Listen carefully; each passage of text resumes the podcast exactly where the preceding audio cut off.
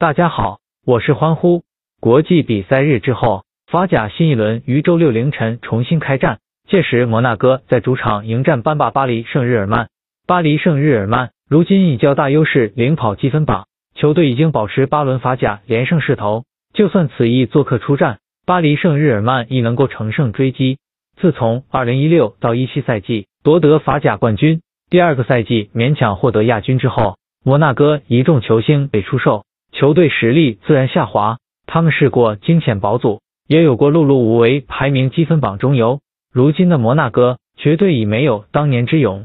新赛季法甲前十轮，摩纳哥仅得五胜二平三负的战绩，排名积分榜中上游位置，想要追上金帐对手巴黎圣日耳曼还是颇具难度。不过十一月份的前两场联赛，摩纳哥在波尔多与奈斯身上连摘胜果，他们共入六球之余仅失一球，球队攻守发挥不俗。令人担忧的是，此前十次面对巴黎圣日耳曼。摩纳哥一胜难求之余输足九仗，球队完全处于下风。摩纳哥本轮即使主场作战也不宜高估。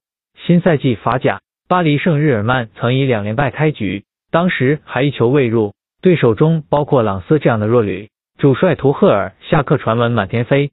要知道，他们此前已经连续称霸了三个赛季的法甲，今季开局连吞败仗，实在颜面无存。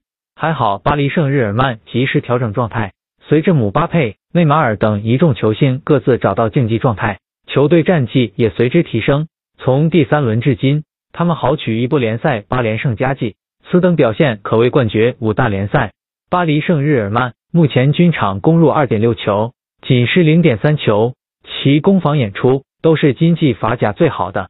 考虑到巴黎圣日耳曼目前联赛势头激进，他们过往面对摩纳哥又占据绝对优势。巴黎圣日耳曼此行完全可以全取三分。欢呼预测，摩纳哥主场零比二不敌巴黎圣日耳曼。